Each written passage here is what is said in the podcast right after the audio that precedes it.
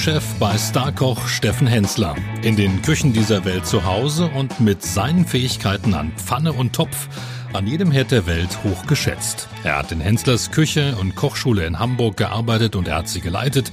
Er hat in Australien, in Neuseeland, in Mittelamerika und Kanada gearbeitet. Jetzt ist er zurück in Cottbus und steht jeden Tag in einem Imbisswagen. Warum Tim Sillack trotzdem dabei ist, sich seinen Lebenstraum zu erfüllen, warum er glaubt, dass er am schönsten Ort der Welt arbeitet und wie aus einem kleinen Kavalier bald einen großen macht, das erzählt er uns jetzt in 0355, dem Cottbus Podcast.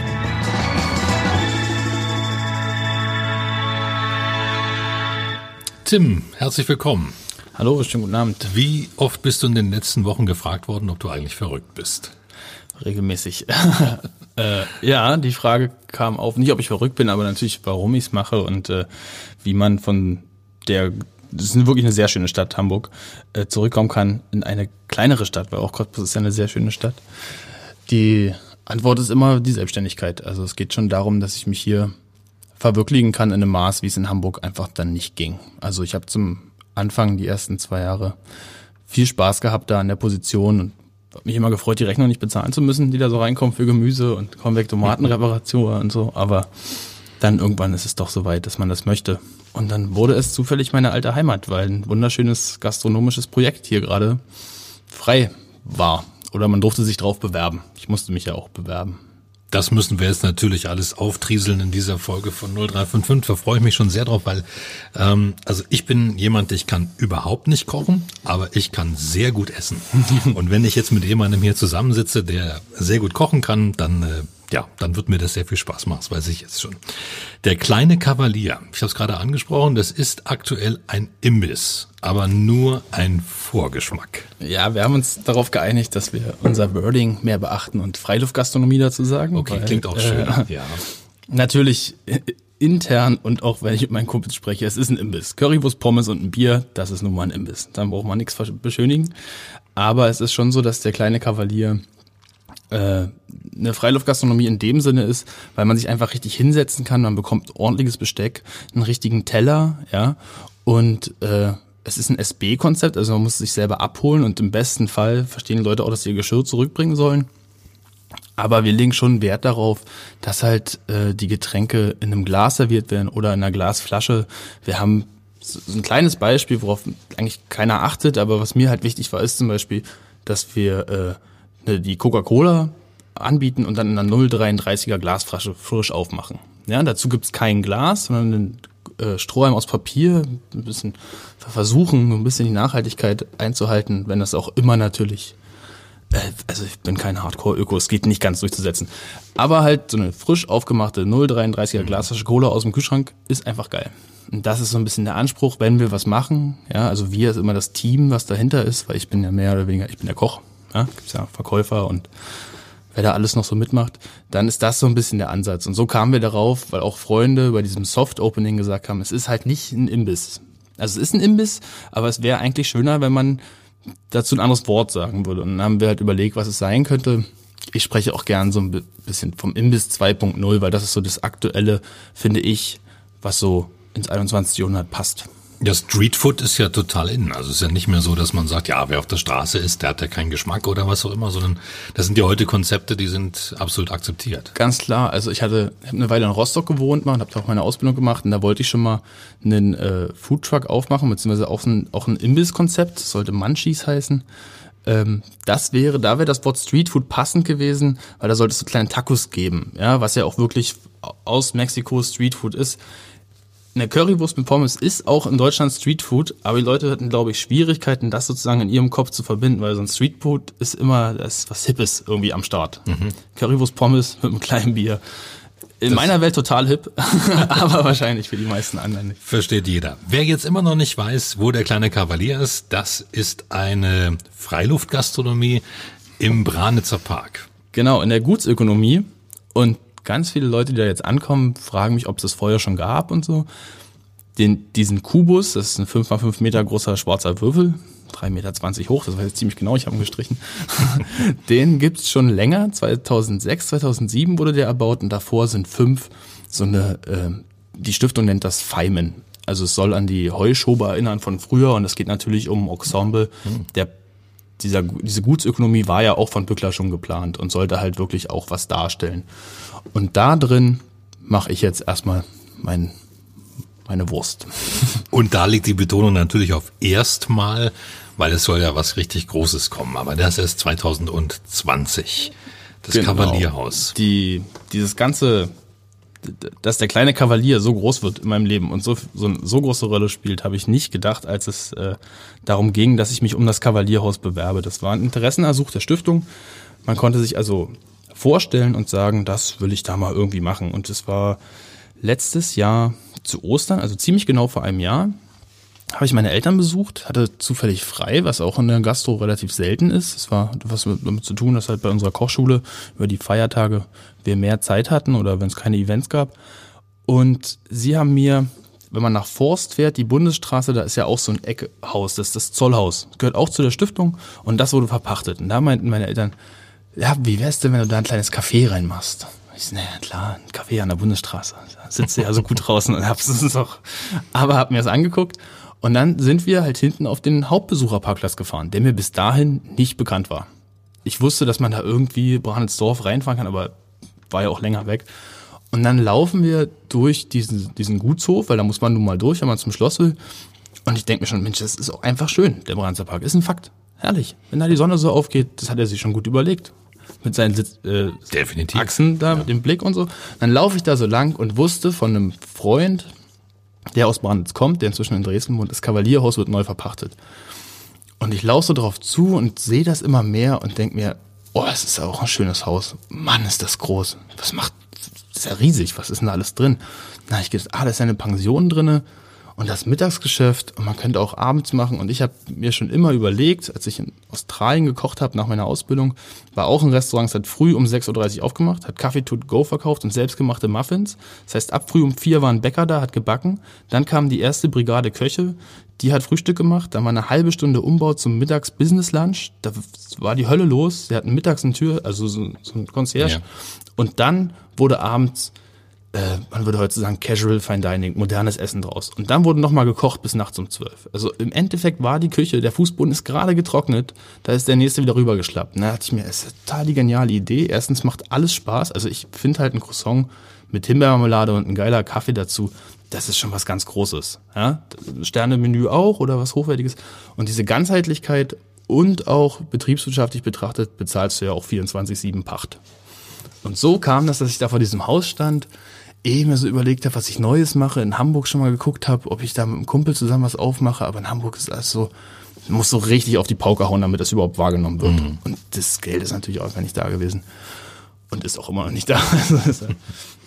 ja, und so kam das. Ne? Stehe ich so davor und da habe ich mir das mal angeguckt, kannte ich jemanden, der jemanden kennt, der diese Ausschreibungsunterlagen hatte, habe mir das mal durchgelesen. Die wollten, wollten viel, viel wissen, viele Ideen. Und dann fing das so an, und dann hat mich der Ehrgeiz gepackt, auch diese Ausschreibung zu gewinnen. Also da ich noch gar nicht zu Ende überlegt, dass im kleinen Kavalier echt viele Pommes gemacht werden müssen und ich derjenige bin. Ja, also das war alles noch so. Das war Bedingung, ja, das war mit drin. Genau, zu der Pacht, mhm, also okay. die Pacht ist auf zehn Jahre. Und äh, der, der kleine Kavalier, der vorher keinen Namen hatte, wurde von manchen Blackbox genannt, von anderen Reaktor oder was auch immer, die da so, der, den muss man mitbetreiben. Und es sollte eine Freiluft, also es sollte noch eine Übergangsgastronomie geben die nochmal extra aufgebaut werden sollte woanders. Das wurde aber gecancelt, weil damit Strom und Wasser und der Toilettenversorgung das sehr schwierig ist. Und hm, dadurch okay. kam das so und dann habe ich letztes Jahr im Ende, Ende August habe ich die Vorstellung gemacht. Dann habe ich Ende September gewusst, dass ich es bekomme. Dann habe ich zum e-, Ende des Jahres in Hensers Küche gekündigt und habe dann so richtig angefangen mit einem kleinen Kavalier mir im Oktober, November darüber Gedanken zu machen, jetzt hast du da so ein Imbiss. Was machst du denn im Imbiss? Da habe ich viel Currywurst gegessen, das war eine gute Zeit. Und so ist das Konzept langsam erwachsen. Und dann, inzwischen bin ich total froh, dass ich diesen vermeintlich kleinen Start habe, weil ich jetzt, ich bin der Meinung, das vorher schon ganz gut umrissen zu haben, um was es da geht im Kavalierhaus. Aber einfach die Dimension und natürlich auch das, man kennt die Floskel selbst und ständig. Ja, ja und das, das, ich kenne viele Unternehmer, auch Gastronomen. Und jetzt sehe ich das nochmal ganz anders. Mein Vater ist auch selbstständig, den kenne ich mein ganzes Leben lang und dachte immer, Mensch, der rackt viel, meine Mutter arbeitet auch viel. Und jetzt denke ich mir, oh mein Gott. ich war, ich mache das jetzt 29 Tage, glaube ich, heute genau. Und habe heute den ersten Tag frei gemacht. Habe einfach ah, zugemacht, okay. weil ich habe beim Fleischer angerufen, der meinte, wenn du nicht meine Rechnung bezahlst, kriegst du kein Fleisch mehr. Ach, na eben. also musste du mal schnell zur Bank. Okay. Äh, apropos Fleischer, das ist ja alles, ähm, was da verkauft wird aus der näheren Umgebung. Na, das, also ich bekomme meine Wurst von einem Cottbusser Fleischer. Mhm. Wo der sein Fleisch herkommt, da habe ich nicht nachgehakt. Ah, okay. Also da muss man immer, das sind ganz schwierige Themen, weil ich habe zum Beispiel einen Vollsortimentehändler, der ist nicht Selgros, sondern ein anderer und der bekommt seine Sachen ja auch irgendwo her. Also ich habe diesen, das ist mal auf jeden Fall ein Ziel für später, dass man komplett oder im Großteil regional arbeitet aber es ist nicht äh, jetzt nicht der absolute Anspruch. Also ich versuche an so viel Stellschrauben wie möglich nachhaltig zu sein, darauf zu achten. Ja, es fängt damit an, dass wir halt Glasflaschen rausgeben und nicht unbedingt ein Glas dazu, dass man aus der Flasche trinken kann und das halt nicht Kunststoff ist. Und ich versuche zum Beispiel meine Torten kommen halt von einem äh, von einem Bäcker von Michelko aus Branitz. Da ist natürlich auch der Gedanke, dass ich da früh hinlaufen kann und die abholen und keine langen Lieferwege sind. Wo der jetzt aber sein Mehl herbekommt, das übersteigt klar. den Anfang klar, auf jeden klar. Fall. Hm. Und jetzt plant ihr tatsächlich von morgens bis abends ähm, ab 2020 die Gastronomie zu machen. Du weißt, dass du meinen Arbeitsweg verlängerst. Du bist, der Branitzer Park liegt definitiv nicht auf meiner Strecke. Äh, die Idee ist, wir reden mal von der Hauptsaison, weil die Nebensaison steht wirklich in den Sternen, wie es dann genau passiert. Da muss man sich auch die Besucherströme angucken, weil das Ganze steht und fällt mit dem Personal also ich gehe mal davon aus, es sind halt, es sind Touristen da und ein gewisses Interesse ist auch da. Also Besucher werden, Leute kommen in das Restaurant, aber um das Konzept durchzusetzen, was ich möchte, brauchst du halt ein starkes Team und ein großes Team. Und das muss natürlich auch die ganze Zeit bezahlt werden. Also ich möchte gerne eine ganzheitliche Perspektive bieten, den Angestellten, eine Jahresperspektive. Und da muss man halt gucken, wie man das mit den Öffnungszeiten macht. Wir möchten im ersten Quartal 2020 eröffnen. Der Fokus liegt marketingtechnisch auf der kleinen Pension, die viele nicht auf dem Schirm hatten. Früher waren es zwei Zimmer, es wird jetzt ein drittes Zimmer mit reingebaut vom Land Brandenburg, von der Stiftung. Mhm. Und äh, dazu gibt es einen Frühstücksraum und da kann man sich einmieten. Dann gibt es ein Restaurant, das ist das Restaurant, was jeder kannte. Das wird natürlich ein bisschen anders aussehen als vorher, den Terrassenbetrieb. Und den Eventraum, der wird dem einen oder anderen was sagen. Da ist nochmal für ungefähr 50 Personen Platz, 50, 45. Und mir ist es wichtig, dass diese Pension gut anläuft und dass das Restaurant gut läuft. Demzufolge ist für mich jetzt ein Event anzunehmen, wenn jemand sagt, ich möchte im Juli heiraten im, im Branzer Park. Da würde ich jetzt nicht aus dem Stegreif sagen, den 21.07. machen wir fest, das wird eine fette Party mit 100 Leuten. Weil ich dazu, das Ganze muss so ein bisschen organisch wachsen. Weil einfach dadurch, dass ich bin ja mit einem großen Projekt trotzdem Startup, und kann halt nicht mehr 15, also erstens wird es gar keine 15 Personalmenschen geben, es sei denn, du organisierst ich, die für mich. Ich kenne eine gute Personalmarketingagentur, die ich dir empfehlen kann. Aber also das wird so ein bisschen anlaufen. Und wir möchten gern von Montag bis Sonntag von 10.30 Uhr bis ähm, 17.30 Uhr offen haben. Dabei wird es von 11.30 Uhr bis 14.30 Uhr, ja, alles so ein bisschen unter Vorbehalt, äh, einen Mittagstisch geben. Was vernünftig gekochtes was das soll gegliedert werden in drei Teile, ist so meine Vision. Einmal das Land, also Brandenburg, da wäre zum Beispiel Kartoffeln und Quark natürlich ein Klassiker, ist auch eins meiner Lieblingsessen. Ja, dann wird es der Fürst. Das kann sogar ich gucken. Sehr gut. Dann wird es äh, der Fürst geben. Das wäre dann sozusagen ein bisschen was, da könnte man sich äh, vielleicht mal eine Pastete vorstellen, ja, eher so ein bisschen angestaubt, handwerklich hoch anspruchsvoll sind die Sachen übrigens, die früher gemacht wurden. Und äh, dann wäre die dritte Kategorie der Koch. Weil ich finde halt auch, also ich habe einfach auch mal Bock, einen Taco zu essen. So, dann will ich den auch machen. Dann mhm. werden wir sehen, wie das ankommt. Von 14.30 Uhr bis 17.30 Uhr soll es ein reiner Kaffeebetrieb werden mit einem herzhaften Snack. Also später das, das Logo, das Logo steht noch in den Sternen, wie es aussehen wird, aber es wird oben drüber stehen Kavalierhaus und darunter Restaurant, Café und Pension. Dass diese drei Standbeine sozusagen ganz klar definiert sind und auch zeitlich abgegrenzt. Also wer um 16 Uhr ankommt, das wird jetzt beim kleinen Kavalier zum Beispiel anders, da gibt's die ganze Zeit Currywurst-Pommes, ja.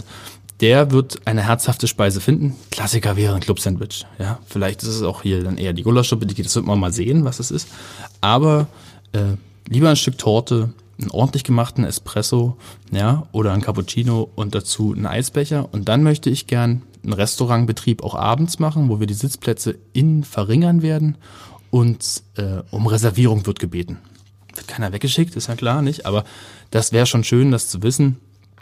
Und äh, wenn mich jemand immer fragt, was, was wird denn das, wie wird denn da gekocht und so, dann sage ich eigentlich, es wird ein Restaurant mit Stoffserviette. Was dahinter genau ist. Mhm. Das Ziel ist, es wird ein Fünf-Gänge-Menü angeboten und es gibt drei Vorspeisen, drei Zwischengänge, drei Hauptgänge, zwei Dessert, ein Käsegang. Und wenn sich jemand auf einen Donnerstagabend sagt, ich will jetzt nicht die fünf Gänge mir reinschaufeln, weil so geht's mir auch, sondern ich will was vernünftig, ich will halt so gerne Vorspeise und einen Hauptgang, dann wird das natürlich frei zusammenstellbar sein. Aber es wird ein Menü geben, wo ich oder mein Team empfiehlt, diese Speisenkombination mit den dazugehörigen Getränken ist so das, was wir gerade ein, ans Herz legen, wenn man der Meinung ist, man muss mal richtig schlemmen.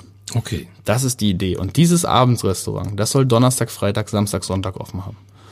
Also das Kavalierhaus hat sieben Tage die Woche offen in der Hauptsaison. Der Abendrestaurantbetrieb soll vier Tage sein. Ich muss jetzt kurz dazu sagen, dass wir jetzt hier um 20.48 Uhr diesen Podcast aufzeichnen und ich habe noch nichts gegessen. Und mir läuft jetzt schon das Wasser im Mund zusammen. Okay. Äh, ich hoffe, ich stehe es durch, aber ich werde es schaffen. Ich habe ein Glas Wasser hier stehen, alles gut. Ich merke, du hast ziemlich klare Vorstellungen. Also von dem, was da passiert, das ist ja noch ein Stückchen hin, aber ich nehme an, um diese Vorstellungen durchzusetzen, stehst du jetzt nicht nur im Imbisswagen oder in der Freiluftgastronomie, sondern du musst jetzt auch ein bisschen auf der Baustelle sein. Ja, die Baustelle ist momentan noch nicht meine Baustelle, sondern die vom, vom Land und von der Stiftung. Und da bin ich auf jeden Fall auch der, der Falsche, der rumhängt, weil meine Kompetenz ist ja am Herd. Ich bin seit über einem Jahr an das Projekt involviert und es wird immer mehr. Und ich bin täglich damit, habe ich damit zu tun, natürlich auch äh, andere Fragen zu, zu beantworten oder meine Meinung dazu zu geben. Also ich muss mal wirklich die Stiftung und die dazugehörigen Gewerke und gerade der ausführende Architekt und so, das ist total toll, wie ich da einbezogen werde, ohne dass was erwartet wird und ich auch nicht äh, irgendwas Falsches sagen kann. Weil es ist allen klar, ich bin ein Koch, der halt kocht und ich will da später, dass der Herd halt an ist.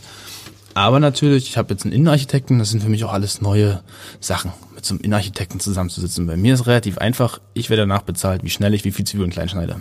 Das ist bei manchen Gewerken halt anders. Ja. Erzähl uns deine Geschichte. Also um mit knapp über 30 ähm, so weit zu kommen, um sich so ein Projekt ähm, zuzutrauen und zu sagen, jawohl, ich mache das und wie wir jetzt auch mitbekommen haben, ähm, auch ziemlich ambitioniert, musst du ja schon ein bisschen was erlebt haben. Sonst hättest du ja dieses Selbstvertrauen nicht, sonst hättest du das Wissen nicht. Wie bist du geworden, was du bist? Boah. Mutti und Faddy. nee. Ähm, es fängt damit an, dass tatsächlich meine Eltern einen guten Freund haben äh, an der Ostsee und ich früher in den Sommerferien da hochgefahren bin zum Arbeiten. Ganz normal. Für das erste Mal drei Wochen. Und der hat äh, Eis am Strand verkauft. Der hatte eine, eine Eisproduktion, hatte ein paar Eisautos rumfahren.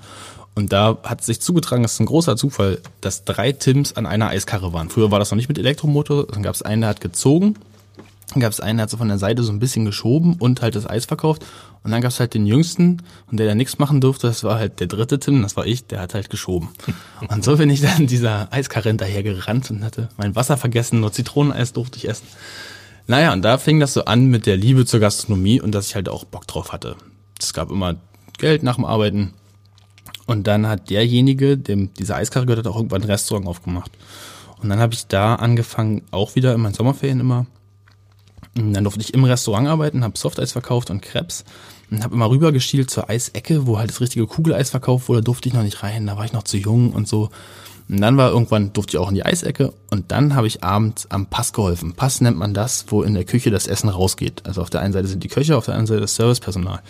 Das Restaurant hat eine zweite Etage, die wurde aufgestockt und dann brauchten sie jemanden, der ganz diesen halben Meter von dem Pass, wo das Essen steht, in den Fahrstuhl überbrückt. Mhm. Und das war ich. Und dann habe ich da immer in die Küche reingeguckt. Das ist halt so, durch so eine Luke guckst du da rein.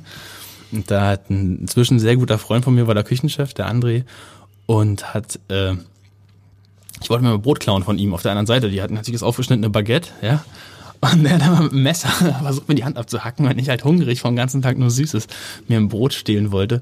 Und fand das einfach unglaublich spannend, dieses Gewusel in der Küche. Es ist auch äh, strukturiertes Arbeiten, wo Arbeitsanweisungen gegeben werden. Das ist kein Stuhlkreis. Ja. Sag ich auch mal, wenn jemand eine Ausbildung anfangen will. Mhm. Klar, sag, was los ist, aber halt nicht, wenn wir Essen schicken. Ja. Also zwischen 18 bis 21 Uhr gibt es eine Position, gibt es eine Sache, die musst du ausführen und dann kann man danach diskutieren. In dem Moment ja. ist das Schiff auch noch so klein. Einer muss der Captain sein. Mhm. Und er war auf jeden Fall der Captain.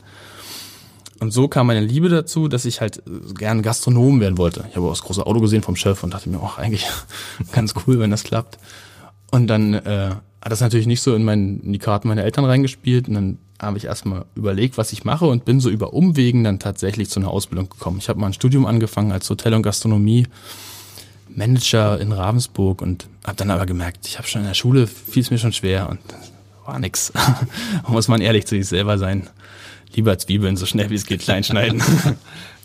und so bin ich nach Neuseeland gegangen, habe dann da in einer... Das ist ja auch naheliegend von Ravensburg nach Neuseeland. Das macht genau, wenn das sozusagen dem Studium nichts wird, dann braucht man Abstand, gerade zu den, also ich brauchte Abstand und habe äh, da in einer großen, in einem großen, mm, beim großen Gemüseproduzenten die Glashäuser sauber gemacht, hat also viel mit Gemüse zu tun. Das war aber wirklich der Job, der mir einfach Kohle gebracht hat und habe abends in der Küche bei einem verrückten Engländer gespült. Das war so einer, der hat noch heiße Töpfe geschmissen, nicht? Und da habe ich immer aus den Töpfen das dann rausgenascht, was da so zurückkam. Also die, die kochen ja eine Portion, das war sehr ambitioniertes Kochen, also die hatte für, für jede Soße hatte den extra Topf, hat die warm gemacht. Und da dachte ich mir, oh, ich will wissen, wie es geht. Ich will einfach, ist einfach zu geil. Ich hatte schon immer gewusst, dass ich eigentlich so mit Kochen, also immer gewusst, ja, da war ich ja auch schon 20, da dachte ich mir so, das wäre eine gute Richtung. Und habe dann aus Neuseeland meine Ausbildung bekommen. Das war gut, weil ich in der Yachthafenresidenz, da war der damalige Küchendirektor Tillmann Hahn, der hat mit mir nachts geskypt und hat gesagt, gut, ich halte den Ausbildungsplatz frei. Das war natürlich, ein, also ohne das wäre es nicht gegangen. Mhm. Ich kam aus Neuseeland wieder, hab dann da so ein bisschen abgewaschen, paar Tomaten, Gewächshäuser sauber gemacht und habe dann meine Ausbildung angefangen mit 21. Und da war schon klar, das ist ein großes Hotel. Die haben können 700 Leute übernachten, 750 direkt in Warnemünde. Die hatten ein Sterne-Restaurant. Und da war mir ziemlich schnell klar, ich möchte in dieses Sterne-Restaurant. Und dazu musste man sich anstrengen. Dann habe ich meine Ausbildung noch verkürzen dürfen um ein Jahr und habe in zwei Jahren meine Ausbildung da fertig gemacht und habe es halt geschafft, das letzte halbe Jahr im Sterne-Restaurant zu arbeiten. Was aber auch die schlimmste Zeit meines Lebens war. Also das, ja, warum das? Das war auch alte Schule. Man würde ja. das heute aus arbeitsrechtlichen Gründen darf ich darüber nicht sprechen, aber da wurde. Okay. Das war wie bei dem Engländer. Ah, Nur, dass ich jetzt nicht in der Abwäsche stand. Aber Einspruch von meinem alten Küchenchef, da war auf jeden Fall, nur unter Druck entstehen Diamanten, also hab dich nicht so. Aber es war schon das, weil ich es einfach noch nicht wusste. Also ich wusste nicht, wie ich dem Anspruch gerecht werden kann, und es gibt so die vier klassischen Posten in der Küche. Das ist halt der Gardemanger, das sind die Vorspeisen. Entremetier sind Beilagen. Saucier macht das Fleisch. Heutzutage macht er auch noch den Fisch. Da gab's früher wurde es, war es ein bisschen feingliedriger. Und dann gibt's den äh, Patissier, der macht das Süße. Und ich hatte halt äh, den Gardemanger-Posten inne und wusste einfach noch nicht, wie das Dressing richtig geht. Und dann natürlich der Druck, der in so einem, in so einem Sterne-Restaurant herrscht. Das wird natürlich weitergegeben. Also es war gar nicht jetzt, dass der mich unbedingt fertig machen wollte, sondern meine Unfähigkeit und sein Anspruch. Das ja. Und sein Eine kleine Lücke. Mhm. Genau, da war eine kleine Lücke. Er hätte das vielleicht pädagogisch auch anders machen können, aber hey. und dann äh, bin ich nach meiner Ausbildung, war schon klar, die meisten gehen dann in die Schweiz oder nach Australien und ich hatte äh, nach Australien, in die Schweiz oder nach Österreich und ich wollte gern irgendwo hin, wo es warm ist wusste ja durch Neuseeland dieses Work-and-Travel-Visa und habe mich dann dafür entschieden, nach Australien zu gehen. Äh, hatte meine Ausbildung erfolgreich abgeschlossen. Ziemlich gut, da gab es dann nochmal eine Förderung, die später mir dann den Meister gebracht hat. Und äh, bin dann nach Perth geflogen und habe auf dem Weg nach Perth zu meinem ersten Flug, also ich hatte nach der Ausbildung nicht ganz so viel Geld, logischerweise, habe es gespart, habe mir mein Ticket geholt und stand bei Frankfurt im Stau und habe meinen eigenen Flieger wegfliegen sehen. Und konnte gerade noch so den No-Show verhindern, weil ich angerufen habe und konnte das sozusagen stornieren mit 50 Prozent Verlust oder so und für drei Tage später einen Flug buchen und hatte dann noch 600 Dollar vor meinem Startkapital. Ich hätte immer meine Eltern anrufen können, aber es war so ein gewisser, na, das mache ich jetzt. Die Ehre, klar. Genau, das wollte Man ich durchziehen. Schaffen, klar. Und bin dann in, der Grund, warum ich nach Perth geflogen bin, war auch nur, weil ich einen Kumpel in Rostock hatte, der meinte, das würde da gefallen. da dachte ich mir, gut, das, wenn der das sagt, wird das schon stimmen, der Robert.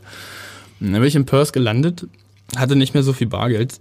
Es war ziemlich teuer in den Hostels und habe dann die ersten drei Wochen waren wirklich anstrengend. Also ich habe einen Job gesucht, ich hatte meine, mein Englisch war auch immer noch nicht gut. Ich habe in Neuseeland nicht so viel Englisch gesprochen, da habe ich mehr Deutsch gesprochen, weil ich mit jemandem unterwegs war und habe mir vorher meine Bewerbung fertig machen lassen und habe die in den verschiedenen Restaurants abgegeben. Und da war wieder so ein Moment, wie in Neuseeland in der Küche in der Abwäsche. Ich hatte ein Angebot zum Frittieren in so, in so einer Sportsbar. Vier riesige Fritteusen, das wäre auch Action gewesen, das wäre auch ein cooler Job gewesen. Aber ich war in einem kleineren Restaurant, das Greenhouse in der Mitte, und habe da äh, ein Reisgericht mit Pulpo gegessen, mit Oktopus und dachte mir einfach wieder, ich muss, äh, eigentlich egal, was der mir die Stunde bezahlt, ich muss einfach wissen, wie das funktioniert. Das ist so lecker, ich möchte das gern können. Und das war einer der, eine meiner prägendsten Stellen. Ich habe da viereinhalb Monate gearbeitet, habe mittags angefangen und durfte nur zuarbeiten, habe dann abends gekocht und zum Schluss halt das Frühstück gemacht, wo man jetzt denkt, in so einem Hotel in Deutschland, wenn du das Frühstück machst, dann bist du eher schon Familienvater halt, ja. Und da äh, war es halt echt ein Ding. Da wurde jedes Ei postiert und so. Das war richtig krass. Und die hatten auch so einen Anspruch, dass die halt äh, versucht haben, so gut es geht, die Ganzheitlichkeit zu, zu nutzen. Also es ist dieses Nose to Tail, was man so, wenn man so spricht, wenn man halt ein Schwein kauft und du verarbeitest halt alles, das ist unglaublich schwierig. Ja, also es ist ein schöner Gedanke. Wenn du Frühstück verkaufst, fällt es dir natürlich leichter, äh, geschnittene Wurst zu verkaufen, als wenn du abends Casual Fine Dining machst. Ja? Aber natürlich in der Ganzheitlichkeit, das ist wirklich hochkomplex. Da brauchst du auch einen ziemlich großen Laden, meiner Meinung nach. Oder ich bräuchte jemanden, der mir da mal sagt, wie es richtig geht. Ich weiß es auf jeden Fall noch nicht. Und so habe ich da in Australien eigentlich das kennengelernt, was ich jetzt versuche so ein bisschen umzusetzen. Also mit einer gewissen Lockerheit und einem eigenen Anspruch, die, die Ganzheitlichkeit von so von der Möglichkeit des Berufs des Koches umzusetzen. Trotzdem war es ja noch nicht der Moment, wo du gesagt hast, jetzt mache ich was eigenes auf. Kam ja noch was dazwischen. Ja, definitiv. Also nach Australien bin ich äh, zurückgefahren nach Deutschland und wusste, ich bin einfach noch nicht gut genug als Koch, um was eigenes zu machen. Bin ich jetzt, das eh, das wird nie aufhören, dass man was dazu lernt. Und ich bin auch kein besonders guter Koch, aber jetzt habe ich genug Selbstbewusstsein, um zu sagen, ich mach mal die, das Repertoire, was ich in den letzten Jahren gesehen habe, ich bin ja auch die Summe aller einzelnen Stationen und meinen eigenen Kochstil oder sowas, ja. das wird sich erst noch entwickeln. Das ist Blödsinn zu sagen. Ich weiß genau, wie das Menü aussehen wird, was es nächstes Jahr im Frühjahr gibt. Das ist für mich genauso eine Überraschung wie für alle anderen. Okay, muss ja nichts Schlechtes sein. Ja, und dann äh, bin ich nach Australien zurück nach Rostock gegangen und habe da einen Job gesucht, der mir ungefähr genauso viel Geld bringt wie in Australien. Da wurde sehr gut bezahlt, kann man so ein bisschen vergleichen mit der Schweiz. Und habe da nichts gefunden wo dann wurde mir eine Küchenchefstelle angeboten, da wusste ich, ah nee, das wäre noch, das, dafür fehlen mir noch mal zwei Jahre einfach am Herd. Und habe dann mit einem Kumpel telefoniert, den ich aus meiner Ausbildung kannte, also auch ein Koch. Und der meinte gerade so, da habe ich so ein bisschen rumgejammert, oh, ich finde ja keinen Job und ich will sogar in Rostock bleiben. Dann meinte der, ach, ich war gerade beim Hensler Probearbeiten, die verdienen ganz gut, die bringen sich nicht um. Ruf doch mal an. cool, mache ich. Und hab äh, hab da tatsächlich angerufen und der Küchendirektor von Steffen ist der Tobias. Der, der ist so, der, der kümmert sich um all so eine Sachen. Mit dem habe ich kurz telefoniert und hat es einfach gestimmt. Klar, musste ja mal eine Bewerbung hinschreiben. Ich habe auch zu der Zeit, weil ich ja gerade so aus dem Urlaub wieder, also Urlaub aus meiner Arbeitsperiode da in Australien, die auch mit viel Freizeit verbunden war, äh, gemacht habe, noch zwei Sachen so erledigt und bin dann, ich hatte so einen T4-Bus, bin da so hingefahren, hatte eine Nacht auf dem Fischmarkt übernachtet, bin da früh zum Probearbeiten reingeschlappt, wie man sagen würde. Und es hat einfach funktioniert. Da war es auch wieder. Also die kochen wirklich richtig lecker. Und die Produktqualität, die mit einer Selbstverständlichkeit von den Lieferanten da jeden Tag angefahren wird, ist unglaublich. Also es gibt halt einen Bund Koreaner, den kaufst du hier. Und dann gibt es einen Bund Koreaner, den kaufst du in Hamburg. Und dann gibt es einen Bund Koreaner, der wird halt Steffen Hensler geliefert. Das ist einfach so. Und das hat übelst viel Spaß gemacht. Über ein ganzes Jahr lang. Und dann war es auch so, dass es mich wieder nach Rostock gezogen hat und ich nochmal in die in diese Sterne-Gastronomie wollte. Das war einfach nochmal, ich wollte mir das gerne nochmal geben. Hab zu der Zeit schon angefangen, meinen äh, Küchenmeister als Fernstudium zu machen. Das hatte was mit so einer Förderung zu tun, die es durch meine Ausbildung gab. Und habe dann nach einem Jahr, hab ein Praktikum gemacht, habe dafür Urlaub genommen, habe ein Praktikum in Heiligendamm gemacht, auch auch Empfehlung von wieder jemandem. Und habe da im Friedrich Franz, Stern und 17 Punkte haben die damals gekocht, kochen die glaube ich auch immer noch, bei Ronny Siebert äh, mitgemacht. Das war total toll. Das Grand Hotel Heiligendamm kennt man vielleicht. Ja. Großartiger, also das ganze Ensemble. Ja, ist wirklich ein richtig schönes Restaurant, da, da arbeitet sich auch gut. Tolles Team auch. Da habe ich gekündigt, das war natürlich, komm vom Praktikum wieder von meinem Urlaub und kündige, da war die Stimmung kurz schlecht. Aber als sie gemerkt haben, dass ich tatsächlich die Kündigungsfrist und den Rest auch ordentlich zur Arbeit komme und mich nicht krank melde, haben wir uns alle wieder beruhigt Und dann äh, bin ich nach Heiligendamm gegangen und da habe ich einen Sommer lang, also sechs, fünfeinhalb Monate, ich habe noch in der Probezeit dann wieder das beendet, das Arbeitsverhältnis da mitgekocht. Und da auch äh, auf dem Entremetier, also ich sollte erst Springer machen und war dann auf dem Entremetier, also die Beilagen. Und es hat mich schon nochmal umgehauen. Das Niveau, die Struktur, das Können der Kollegen, da war ich einfach auch noch nicht. Also weiß nicht, Fußball wahrscheinlich dritte Liga, erste Liga, so nicht. Da mhm. war ich, stand ich da auf einmal und wollte mitmachen und habe einfach kam da nicht hinterher. Und dann hat auch der äh, das beim Meister bei diesem Fernstudium, das fängt zum Anfang so an, dann machst du deinen Ausbilderschein, dann liest du das mal durch und dann, hm, hm, und dann wurde das langsam immer ernster und es geht ja auch um halt diesen Titel. Ich wusste, den brauche ich mal irgendwann für die Bank. Das war so meine Idee, warum ich das mache. Meine Freunde haben immer gescherzt, Pokemeister, Küchenmeister, was soll's dir bringen? Geh lieber irgendwo kochen. Und dann habe ich äh, das da beendet, habe eine gute Zeit gehabt, auch eine harte Zeit, viel gelernt, aber bin da einfach nicht komplett angekommen im Team. Und habe dann mal wieder mit einem Kumpel telefoniert, mal wieder gesagt, dass ich nicht so richtig weiß was. Und er meinte, ja, ich bin hier gerade Küchenchef bei so einem Catering in Rostock, das ist relativ klein. Mach doch mit, wir brauchen immer jemanden. Und das war Pieper Catering, da war ich anderthalb Jahre, habe in der Zeit meinen Meister fertig gemacht, habe in der Zeit zwei sehr spannende Praktikas gemacht für drei Wochen jeweils bei einem Bäcker und bei einem Fleischer. Und äh, nochmal in einem Sterne-Restaurant, auch nochmal drei Wochen. Also ich hatte da so eine kleine so Off-Phase, würde man sagen, saisonbedingt. Und äh, das war das vermeintlich einfachste, was ich gekocht habe. Aber der Chef da, der macht halt einfach eine Sülze, die einen genauso vom Hocker haut wie das Pesto im Sternenladen. Also jeder hat halt ja so seine Sache. Und das war, da, da stand zum Schluss auch im Arbeitszeugnis Koch und Logistiker. Ich sag Logistiker, ich gesagt, könnt ihr bitte wieder streichen. Aber es war so, ja. Also ich bin halt früh ins Lager gefahren, hab Bierbänke eingeladen, hab dann den Wurstgulasch mir sozusagen geschultert und bin halt irgendwo, das war schon nochmal eine andere Welt. Wir haben auch ganz viel Canapés gemacht, da wurde unglaublich gut gekocht, aber auch einfach in einem, also verglichen zu den Küchen, die technisch auf dem neuesten Stand waren und dann das, was einfach möglich ist. Das ist ja genau das, was ich jetzt im kleinen Kavalier ja. mache oder was ich dann in Mittelamerika später nochmal kennengelernt habe. Die Technik sagt natürlich überhaupt nichts darüber aus, ist, wenn was da für ein Herd steht, ist völlig egal. Die Flamme muss an sein und dann kommt es darauf an, wie gut du kochen kannst, was dabei rauskommt. Und das habe ich zu dem Zeitpunkt noch nicht so gesehen. Da dachte ich immer, ja, wenn nicht alles Edelstahl ist, kann es auch nicht lecker sein. Totaler Blödsinn. Habe ich meinen Meister bekommen, habe schon vorher gesagt, dass ich da gehe und bin dann nach Mittelamerika und bin durch Mittelamerika gereist und habe da, da hatte ich so ein kleines Set mit, einen, äh, einen Wettstahl, mein Küchenmesser und einen Ausbeiner, meinen Spargelschäler, weil da lege ich großen Wert drauf. Das ist, das ist nicht kein besonderer, aber es gibt ja die, die so länglich sind ja. und es gibt die, die eigentlich mehr ein Gurkenschäler sind. Ja. Und ich brauche den Gurkenschäler.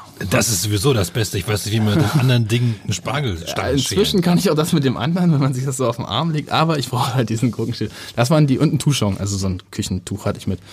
Und natürlich Badesachen. So, das war die Idee. Ah, okay, jetzt habe ich diesen Meister gemacht, jetzt gehe ich mal ein bisschen Urlaub, guck mir das mal an und bin dann in total spannende Küchen so reingeschlittert. Also da war ich in, äh, in Costa Rica, habe ich bei Pablo, der hatte gerade einen Foodtruck aufgemacht. Der hatte eine Fritteuse, die erstmal mit Gas funktioniert, kannte ich bis dahin auch nicht, zumindest keine, wo man die Flammen gesehen hat, die das Öl heiß macht. Und weil der Foodtruck so klein war, also ich stand, es gibt ein Foto, da muss ich halt immer so schräg drinstehen, weil ich relativ groß bin. Und dann hat er dahinter hinter die Fritteuse, wo die, die, heiße Luft rauskommen soll, ein Blech hochgebogen, was einen dann so angeguckt hat, wenn man leider so groß war wie ich, wo halt die Flammen rauskamen, weil sonst das Dach abgefackelt wäre. Und der Foodtruck war halt, weil es cool war, in schwarz gestrichen. In Costa Rica bei 35 Grad. Was ist mit ihm? Und dann wurden da halt mal eben 50 Burger zur Mittagszeit rausgescheuert. Und der stand nicht da in der Schritte. Ich habe noch nie in meinem Leben so geschwitzt. Und wir haben die Burger, der hatte auch, der hat einen Anspruch gehabt, dass er halt die, die Patties kamen Patties haben wir selber gepresst. Die Brötchen kamen von der Bäckerei, die er kannte. Ja, er hat die Gurken selber eingelegt und so. Er hat sich richtig Mühe gegeben, hat fast tot gearbeitet. Aber natürlich mussten die Patties irgendwo gepresst werden. Das war auf dem, also der Kühlschrank war so eine Klappkühltruhe wie bei uns. Und der Raum hatte halt leider keine Fenster, war auch schwarz gestrichen auf dem Innenhof, weil es ja cool aussah. Und da wurden halt frische Hackpaddies in anderthalb Stunden auf Akkord gepresst. Das waren alles es war dolle anstrengend, aber da hat man halt auch so gesehen, was einfach so möglich ist, nicht? Und wie geil es ist, wie es halt überhaupt nicht wichtig ist, dass irgendwas Edelstahl ist, ja. sondern dass halt die Sache funktioniert. Und dann war ich in, äh, in Nicaragua an einem Strand, war, war da gerade surfen und hab da was gegessen und sehe, dass das Thunfisch-Tatar in einem Anrichtering angerichtet wurde. Das heißt also einfach nur drei Zentimeter hoch, fünf Zentimeter Durchmesser ist ein Ring und dann machst du deine Würfel rein, drückst das so ein bisschen an, dann liegt das nicht wie so ein Haufen auf dem Teller. Da dachte ich mir, hä? Jetzt hier? Ja, Banana Beach hieß das. Und dann gucke ich so und habe gesehen, wie die in ihrer Küche, es war einfach eine geflieste Fläche, wo ein Grill stand und halt ein Koch gekocht hat. Das war auch ein Europäer anscheinend. Und in der Mitte so ein Küchenchef. Und ich habe so gesehen, wie die übel zu tun hatten. Das war kurz vor Silvester. Und dann habe ich gefragt, ob ich da helfen kann. Eine Schicht. Und aus der einen Schicht wurde halt auch eine Woche mit den Jungs da über Silvester, haben das Silvestermenü geschickt. Das war halt einfach super geil. Also es war übelst viel Arbeit. Es war auch, würde hier in Deutschland so nicht durchgehen, ja. Dürfte man nicht kochen, einfach am Strand in Flipflops, rohen Fisch, aber da schon und lecker war es auch alles. Und so bin ich dann, äh, das Ziel war immer Kanada, weil da hatte ich das nächste Visa, Work and Travel und bin dann halt über äh, Guatemala, wo ich relativ lange in einem Hostel einfach nur so gearbeitet habe, nicht als Koch. Die hatten auch eine Küche, habe ich auch ein bisschen mitgeholfen. Hab da den Guatemalan Jimmy entworfen, weil, das ist eigentlich auch eine witzige Geschichte, es ist ein äh, vegetarisches Hostel gewesen. Ja, es war so richtig. Mit früh machen alle Yoga und so. Ich halt liegen geblieben. ich mache früh relativ wenig Yoga.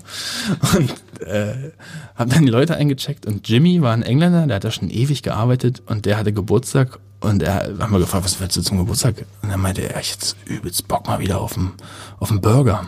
Und dachte ich, na gut, die nächste Stadt, Lankin, das ist eine Dreiviertelstunde mit so einem Jeep. Die hatten so ein Jeep-Taxi, musste sich hinten draufstellen, bist du mitgefahren. Das wird ja wohl geben. Bin ich da hingefahren, das heißt Mint Beef, also gewolftes Fleisch, gab's nicht. Also nur so, so kurios, dass wir gesagt haben, okay, nee, das machen wir nicht. Und dann arbeiteten natürlich auch Guamalteken. Einer von denen war Virgilio, der immer noch ein Freund von mir ist, der jetzt einem kleinen Kavalier geholfen hat über Ostern. Und äh, da ich gesagt, wir müssen es irgendwie auf die Reihe kriegen. Es waren zwei Tagesmissionen, dass jemand mit dem Jeep nach Lankin, mit dem Bus in die nächste Stadt, dann musste man dem erklären, es ist dringend wichtig, dass du eine Kühltruhe mitnimmst mit Eis drinne. Ja, bitte. Dann kam der wieder damit zurück. Dann in dieses Hostel, da mussten wir das Hackfleisch natürlich verstecken, war ja ein vegetarisches Hostel. Da haben wir ein Lagerfeuer gemacht, unten, das sind, das sind coole Fotos. Und dann haben wir halt diesen Burger gemacht. Der war auch gar nicht so besonders, aber rein, dass es möglich war, ihn da zu essen. Das war total schön. Und dann äh, über noch ein paar, paar kürzere Stops in Mexiko und in Kalifornien auf dem Weingut bin ich dann nach äh, Vancouver gekommen. Das war auch richtig so das Ziel. Da wollte ich hin, das Geld wurde auch knapp. Ich musste jetzt anfangen wieder zu arbeiten. Und äh, hatte mir wieder vom selben Freund meine, meine Bewerbungsunterlagen ein bisschen aufpeppen lassen und dachte mir, gut, jetzt wirst du Küchenchef oder Sous-Chef. Davor war ich Koch und jetzt ich mein Küchenmeister.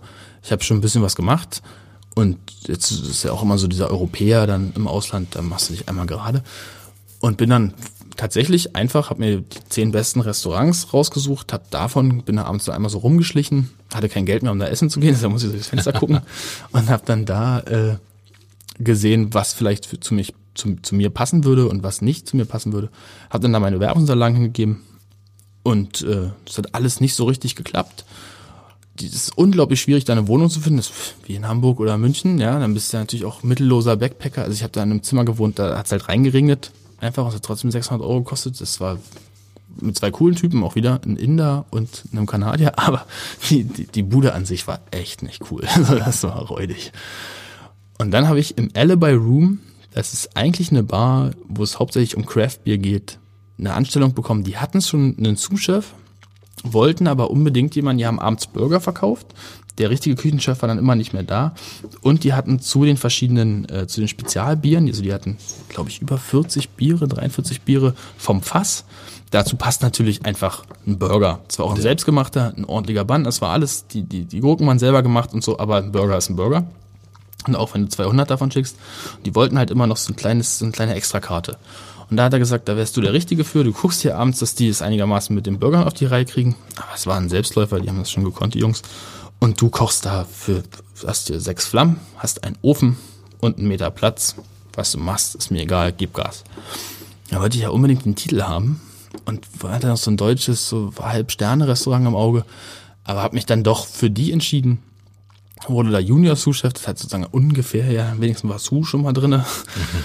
Und habe dann da einfach ein halbes Jahr lang mit denen zusammen, bin dann auch Sous-Chef da geworden in der Zeit und habe da nochmal einen richtigen Schliff bekommen. Also erstens, um zu sehen, was man selber so kochen kann mit sechs Flammen und einem Meter.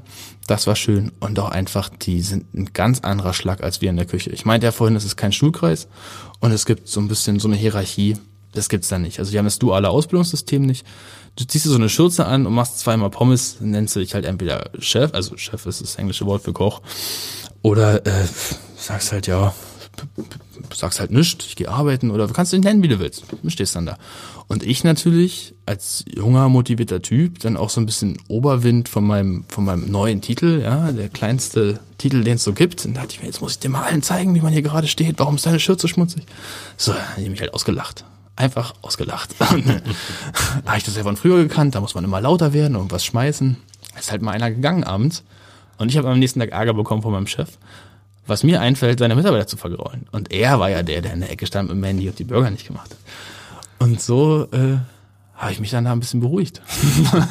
habe erstmal gelernt, dass ich kein Englisch sprechen kann. Habe dann ein bisschen Küchenenglisch nochmal gelernt. Und äh, glaube ich, da so ein bisschen meinen Weg gefunden, wie ich mit Leuten in der Küche umgehe. Und ich hatte immer die Zeit, wo ich in Kanada war oder generell, noch Kontakt zu diesem Küchendirektor aus meiner ersten Henslerzeit. Und hatte ihn auch vor der Reise schon mal besucht und da wurde gerade Henslers Küche neu aufgemacht. Koch- und Eventschule, nicht weit weg vom alten Restaurant. Wunderschöner Laden. Also ich habe generell nicht nur in, in, guten Läden gearbeitet, sondern auch immer total toll gelegenen. Ja, also bei meiner Ausbildung habe ich auf dem Yachthafen geguckt, wenn ich Pizza gemacht habe. Banana Beach, wo mir die Füße nass vom Strand und so. Ich hatte immer Glück. Das ist aber auch der Branzer Park. Und jetzt auf dem Branzer Park. Genau, ja. es passt da gut rein. Und habe äh, dann mit dem telefoniert und er meinte, hast du Bock, Küchenchef zu werden? Hensers Küche? ich hole dich zurück. Und ich bin eh mit dem, mit dem Nordamerikaner nicht ganz warm geworden. Also die sind halt ist alles immer, how are you? Und oh, lovely. Und, ne, ne. Aber so richtig zum Kern kommt's nicht. Ja, da ist mir der Norde lieber, er sagt lange nichts. Und wenn er was sagt, dann hat er was zu sagen. So, oder auch, hier ist es auch ein bisschen so. Erstmal guckt man, wer der ja. andere ist, und dann schnackt man. Genau. So, und äh, dann habe ich auch natürlich ganz klar der nächste Karriereschritt, der Küchenchef. Und so kam ich zurück nach Hamburg. Und da war ich zwei Jahre. Und dann kam dieser Osterspaziergang und Hensers Küche hat Spaß gemacht, aber letztendlich ist es halt schon, dass der hat ein Riesenunternehmen und ist äh, natürlich in seiner in seinem Stil festgelegt. Ja, ich liebe Sushi, der macht auch unglaublich tolles Sushi. Ich mag das total gerne. Ich vermisse es richtig ein bisschen, würde gerne mal wieder essen gehen. Aber es ist so, dass ich wusste, da geht noch mehr. Also da, ich möchte mich einfach weiter freier entfalten. Und da war der nächste Schritt, die Selbstständigkeit. Und jetzt mache ich Pommes. noch, noch und später vielleicht dann nochmal, aber die sind dann besonders. An welcher Stelle dieser unglaublichen Geschichte hast du Björn Wasmut kennengelernt?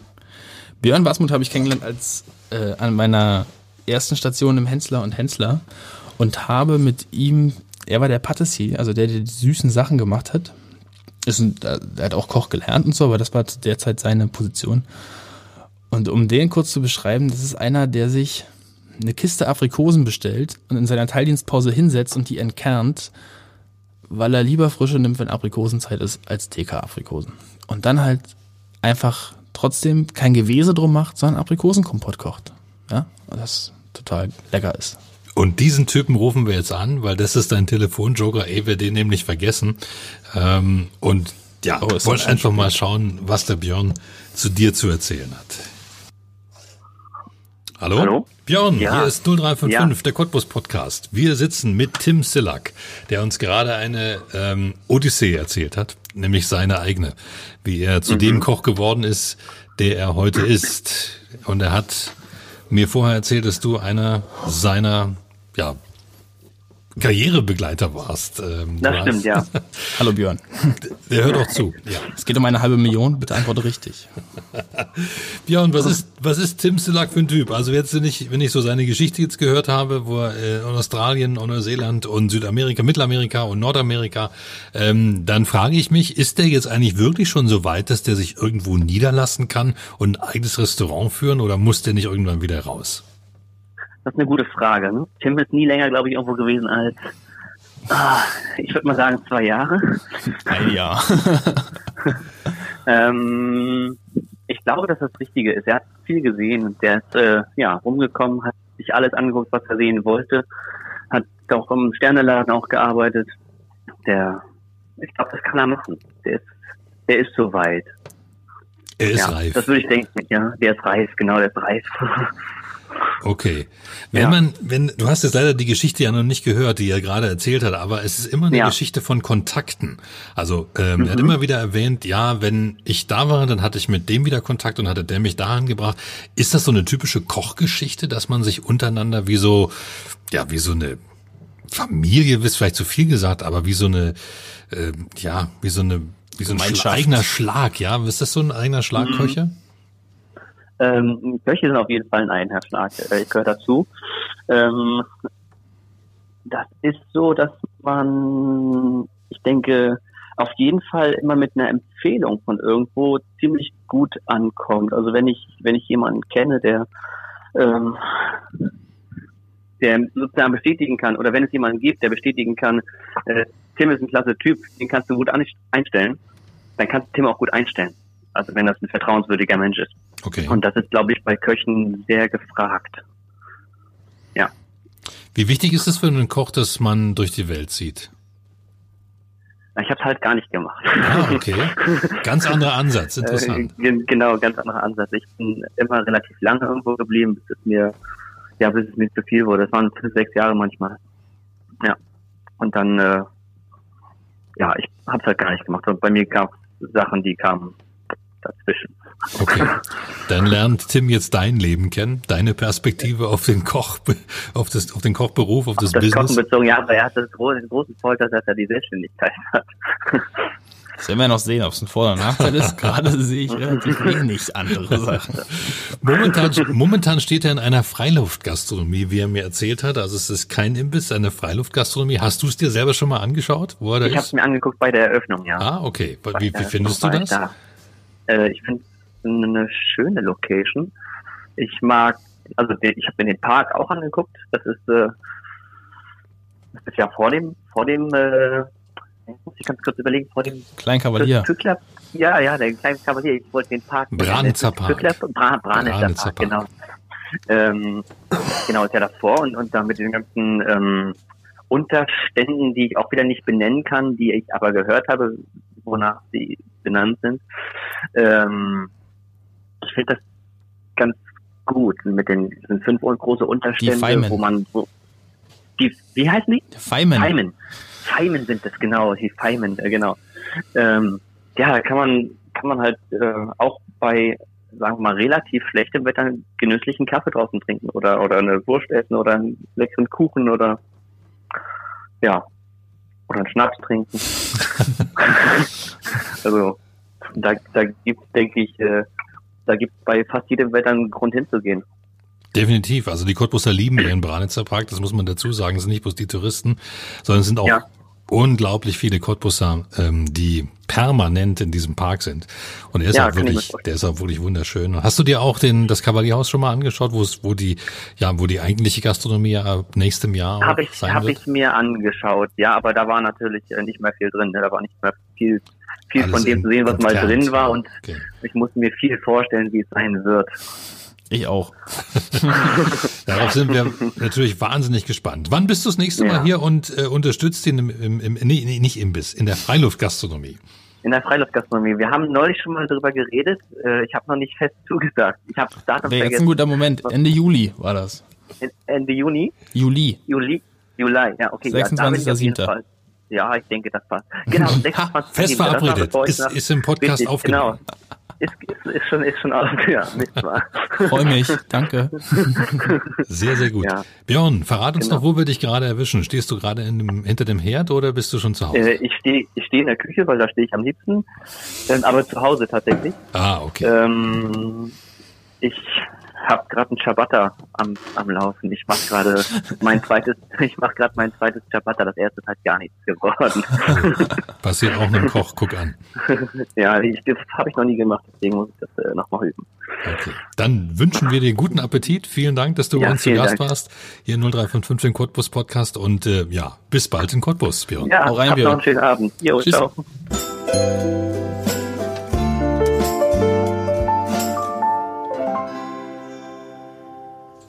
Ganz anderer Ansatz, wie ich gerade schon gesagt habe. Ne? Einer, der äh, ganz steht und ganz Kocht anders jetzt auch gar nicht mehr. Also Björn kocht hat er ja gerade gesagt, er bäckt ja gerade einen Ciabatta.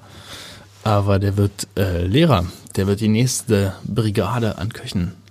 Also an der Ausbilder. Ausbilder. Also na, es gibt den Ausbilderschein. Das ist sozusagen, dass, dass du dann bei diesem dualen System in der Küche das Ganze machen kannst. Das habe ich. Und er studiert nochmal richtig Pädagogik und wird dann Berufsschullehrer. Und Schwerpunkt Küche.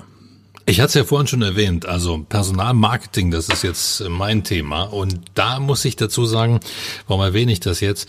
Köche zu finden, das ist sehr, sehr, sehr schwierig. Warum ist das so? Ja, weil ein guter Koch ist, wer zur Arbeit erscheint. so fing das mal an. So wurde mir das mal beigebracht.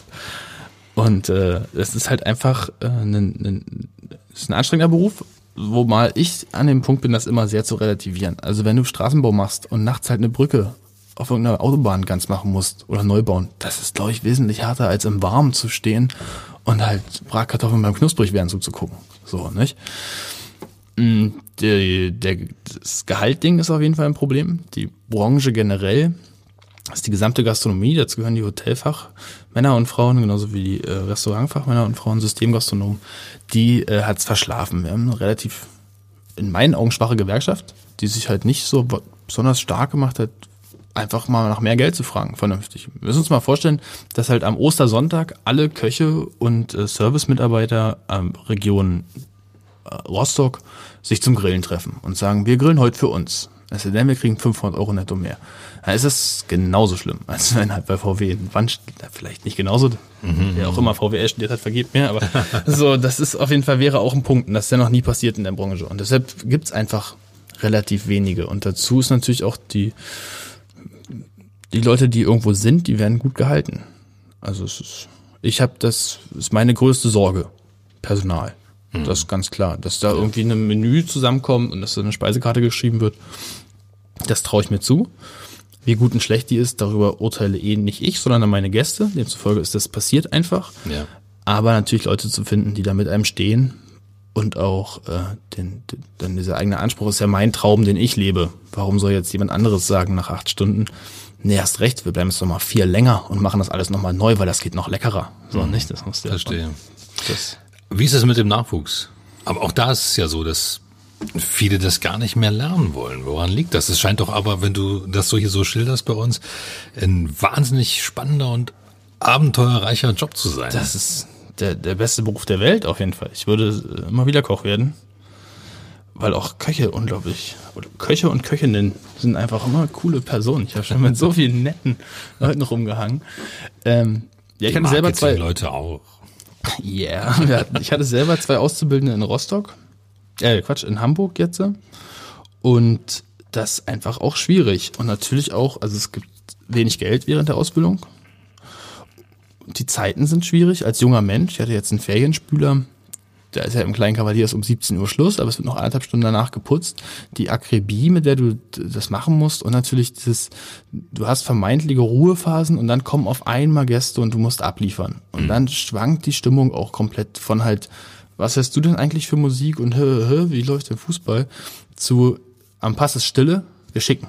Das sind halt einfach, da muss, das muss man, muss man Bock drauf haben.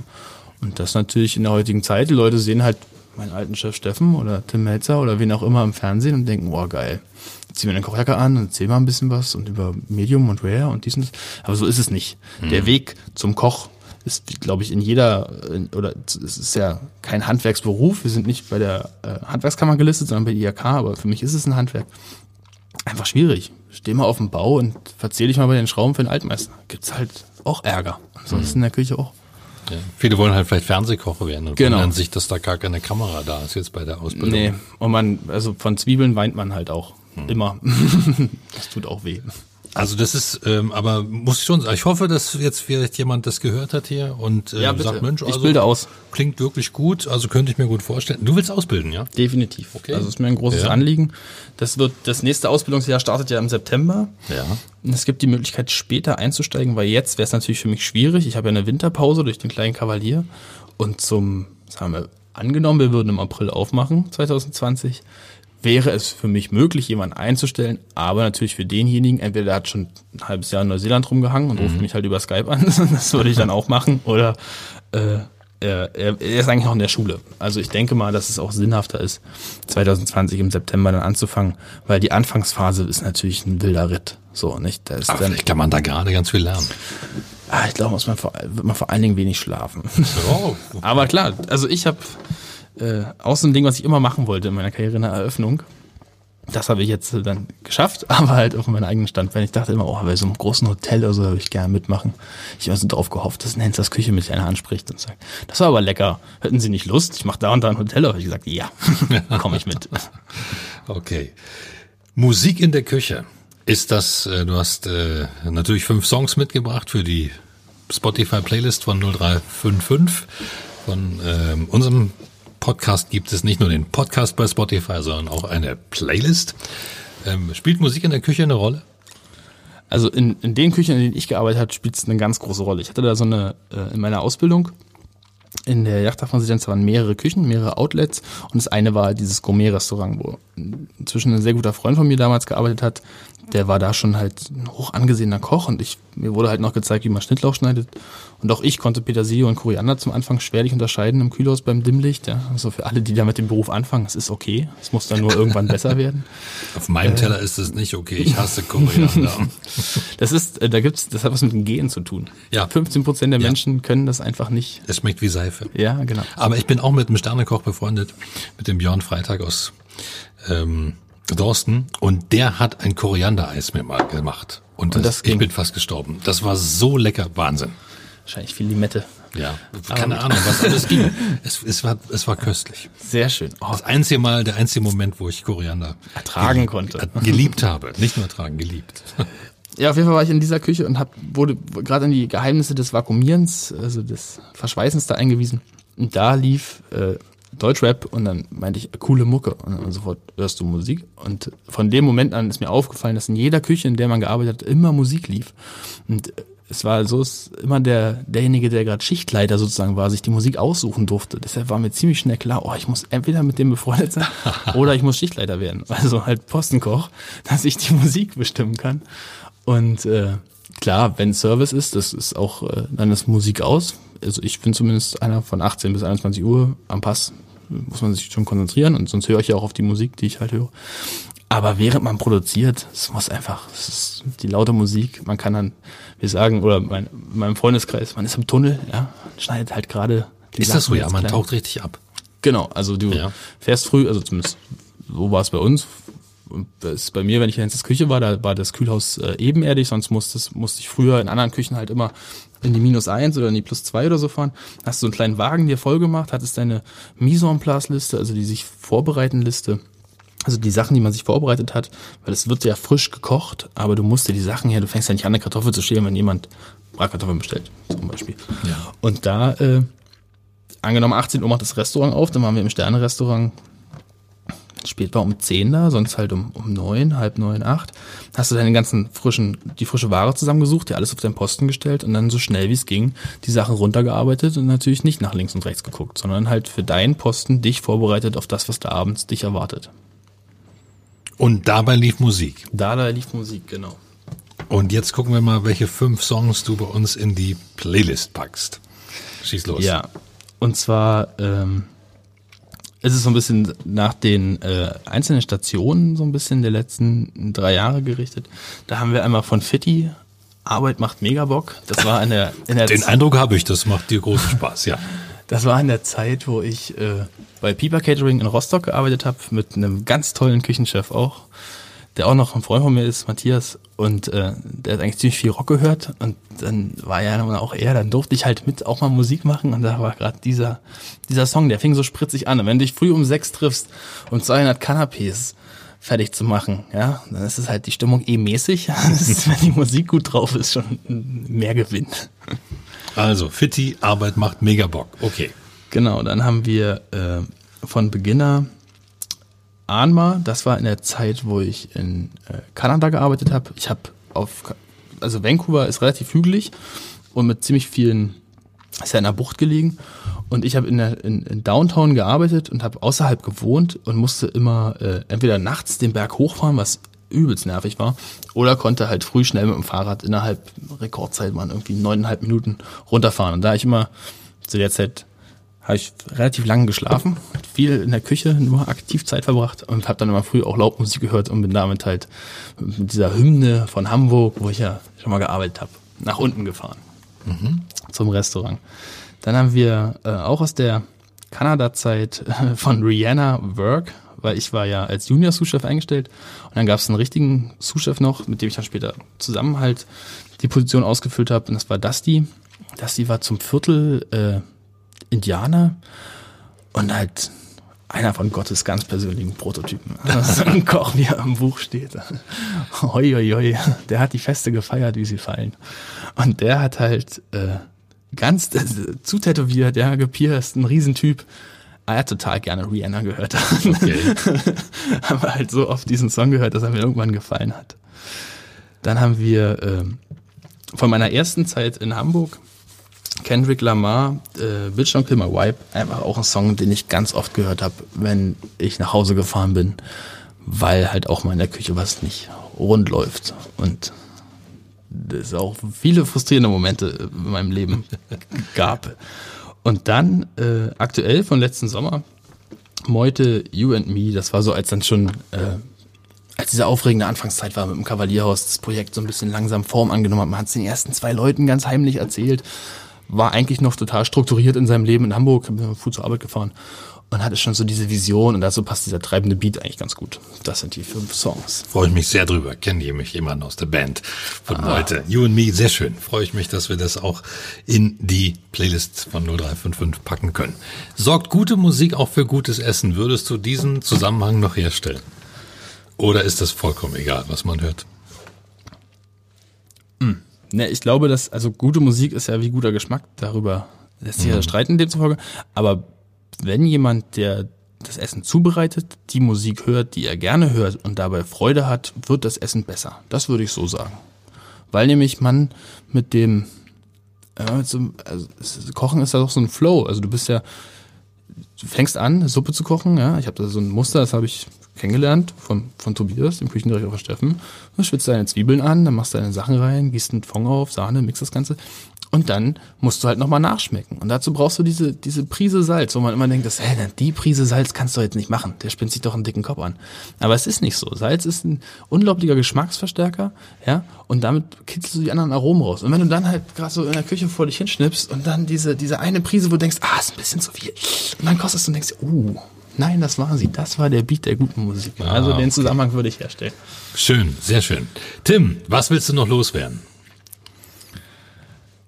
Ja, ich möchte, dass mich äh, ganz viele Leute natürlich besuchen kommen und äh, bei mir essen und dass das ganze Projekt klappt. Und natürlich sagen, wer das hört und wer Lust hat, Teil dieses Projekts zu sein, weil ich bin Tim Sillack, aber das Kavalierhaus, das sind all die, die mitmachen und der kleine Kavalier genauso sowohl Gäste als natürlich auch das richtige Team. Äh, ihr seid herzlich willkommen. Meldet euch. Es gibt eine Homepage, kavalierhaus-bohandels.de. Ich weiß nicht, ob die schon online ist. bis, bis in drei Wochen schon. Dann äh, kontaktiert mich. Und äh, es wird nächstes Jahr losgehen mit dem großen Projekt. Und davor findet man mich am kleinen Kavalier. Ich freue mich wieder zu Hause zu sein. Dann freuen wir uns auch auf dieses riesigen große Projekt und vielen Dank, dass du da warst. Gerne, Dankeschön. Das war 0355 mit Tim Sillack, der sich mit kleinem und großem Kavalier in Branitz einen Lebenstraum erfüllt. Mein Name ist Ronne Gersch und 0355, der Cottbus Podcast, wird präsentiert von Ritter von Graal, dem Kreativlabor für Personalmarketing und Employer Branding. 0355 ist eine Produktion von Die Schmiede im Ebert Quartier und kommt mitten aus dem Herzen von Cottbus.